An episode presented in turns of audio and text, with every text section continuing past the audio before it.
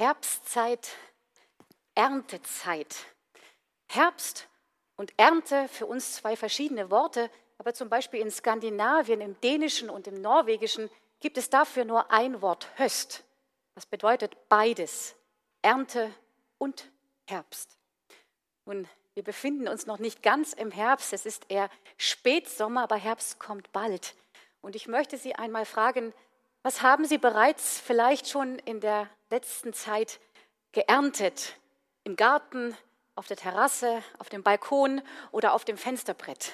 Sie dürfen einfach hineinrufen, was Sie vielleicht geerntet haben. Pfirsiche, Tomaten, Feigen, Äpfel. Was noch? Zwetschgen. Laut, ich habe Aprikosen und Birnen. Also ich Basilikum gehört auch dazu, genau. Daniela, hast du auch schon was geerntet? Paprika, oh gut. Also eine unglaubliche Fülle. Ich habe auch etwas geerntet, und zwar äh, diese Kartoffel zum Beispiel. Nicht, dass ich jetzt im Pfarrgarten einen Acker angelegt hätte, sondern es ist nur, weil alte Kartoffeln ausgetrieben haben und auf dem Kompost gelandet sind. Und nun gedeihen dort ganz ohne Hacken und Jäten kleine Kartoffelchen.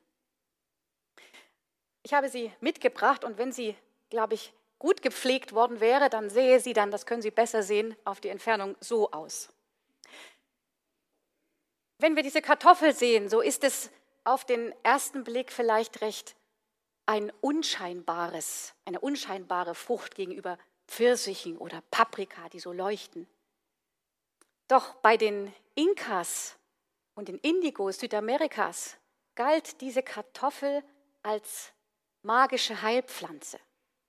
Nicht das Grün natürlich, das ist hochgiftig, sondern die Knolle, die Wurzel. Und keine Sorge, ich habe mich nicht von den Plakaten der Initiative letztes Jahr für die Kartoffelkampagne anstecken lassen.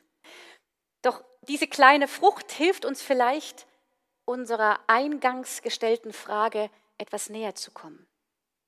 Was wollen wir überhaupt ernten? Etwa das giftige Kraut, was unseren Augen sichtbar ist? Ruhm, Karriere, schicke Autos, große Häuser, mit den Worten unseres Predigtextes Gold, Silber, Edelsteine, Holz, Heu, Stroh und damit alle Lebensirr und Wirrnisse, das Auf und Ab an Freude und Schmerz, alle Sorgen, Kummer, Krankheit und dann den Tod? Oder geht es mir um die Knolle.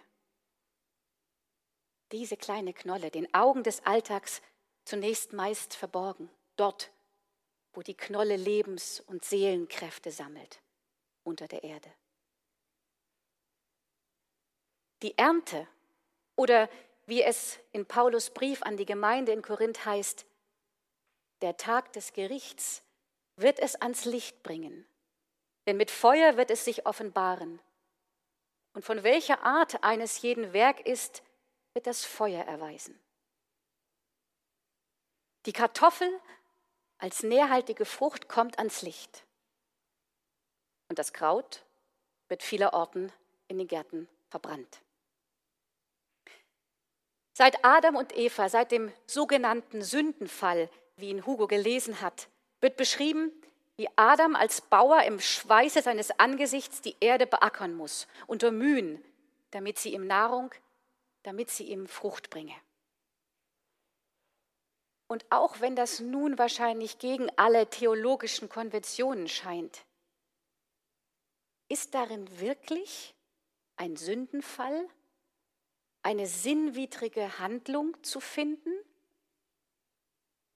Durch die Schlange sei Eva dazu verleitet worden, Gottes Gebot zu brechen und den Apfel vom Baum der Erkenntnis zu essen. Aber kann man eine falsche Entscheidung treffen, bevor man erkennt, was richtig und was falsch ist? Ohne den Biss in die Frucht der Erkenntnis hätte doch weder Adam noch Eva begreifen können, was Recht und was Unrecht ist. Wie hätten sie verstehen können, was ein Gebot zu halten oder zu brechen bedeutet? Wie kann es also Schuld Adams und Evas sein, aus dem Paradies vertrieben zu werden, um den Acker mit harter Arbeit zu bebauen? Ist nicht vielleicht etwas völlig anderes, viel naheliegender als im Sinn der patriarchaler Hierarchie das Weib des Sündenfalls schuldig zu verdammen? Ein Tier ist nackt. Es scheint frei von geistiger, spiritueller, seelischer Entwicklung. Frei jedes Verständnisses, jedes Glaubens und frei jedes Willens, sich Problemen, Fragen und Unwegsamkeiten reflektierend zu stellen. Das Tier scheint aus dem immer gleichen Instinkt zu handeln und das seit Jahrhunderten, seit Jahrtausenden. Mit dem nennen wir es zufälligen Griff Evas nach der Frucht, von der Schlange angeregt oder verführt, bot Gott dem Menschen zwei Optionen dar. Als Menschwesen tierhaft zu bleiben oder sich als geistiges Wesen zu entwickeln, den Weg des Glaubens zu beschreiten. Und ist eine solche Entwicklung nicht gleichzusetzen mit harter, körperlicher, auch schmerzhafter innerer Arbeit? Ein Ackern auf Gottes Feld, Ackern im Verborgenen, das Wachsen der Kartoffel unter dem giftigen Lebenskraut an der Oberfläche? Was ernten wir? Was wollen wir ernten? Cicero sagt, du ernstest, was du sähst. Ihr seid Mitarbeiter Gottes, heißt es bei Paulus an die Gemeinde in Korinth. Ihr seid Mitarbeiter auf Gottes Ackerfeld. Ihr seht, was ihr darauf ernten wollt. Im Neuen Testament ist der unter Mühen zu beackernde Grund Adams nicht irgendein Stückchen Land, sondern es ist Gottes Ackerfeld. Und dessen Grund ist Jesus Christus. Ihr seid Gottes Mitarbeiter. Ja, diese Metapher vom Mitarbeiterbild kennen wir. Das ist christlicher Slang vielleicht. Mitarbeiter im Weinberg Gottes, Mitarbeiter auf Gottes Acker. Wenn wir aber uns einmal die Erlebniswelt des damaligen Orients zur Zeit Christi vergegenwärtigen, so zeigt sich vielleicht noch ein ganz anderes Bild, als wir es sie jetzt vor Augen haben mögen. Die ökonomischen und sozialen Verhältnisse im Orient sind bis heute ganz anders als in Europa und Nordamerika. Fast jedermann arbeitet auf seine eigene Rechnung. Und es gibt nur wenige, die als Angestellte, als Mitarbeitende, vor allem in den Städten, dienen. Arbeitslosigkeit ist im Nahen Osten daher nahezu unbekannt. Und der Mangel an Arbeitskraft ist eben ein uraltes Problem. Ein Orientale diente nicht gern unter einem anderen. Angestelltenverhältnisse, wie sie im Westen die Regel sind, kommen im Osten kaum vor. Dort gilt beinahe jeder Diener geradezu als Sklave.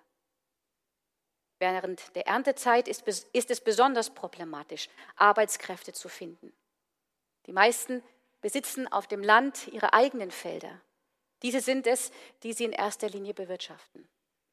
Und unter Städtern lassen sich nur wenige zur Arbeit auf dem Lande verdingen. Das ist also der Hintergrund für unseren Bibeltext. Es mangelt an Arbeitern. Wenn nun Paulus in seinem Brief schreibt, wir sind Gottes Mitarbeiter auf Gottes Ackerfeld, so klang das für damalige Ohren einfach krass und schockierend. Wer lässt sich freiwillig unterjochen? Paulus hätte an die korinthische Gemeinde eigentlich auch schreiben können, wir sind Sklaven Gottes, wir sind seine Leibeigenen. Gottes Mitarbeiter. Solch eine Haltung verlangt den Gläubigen viel mehr ab, als was wir heute unter Mitarbeiter verstehen, gleichberechtigt, im respektvollen Austausch, wertschätzend und so weiter. Ein Mitarbeiter damals war sich bewusst, dass sein Herr auch mal unberechenbar und unverständlich, grob, launisch oder unleidlich sein konnte.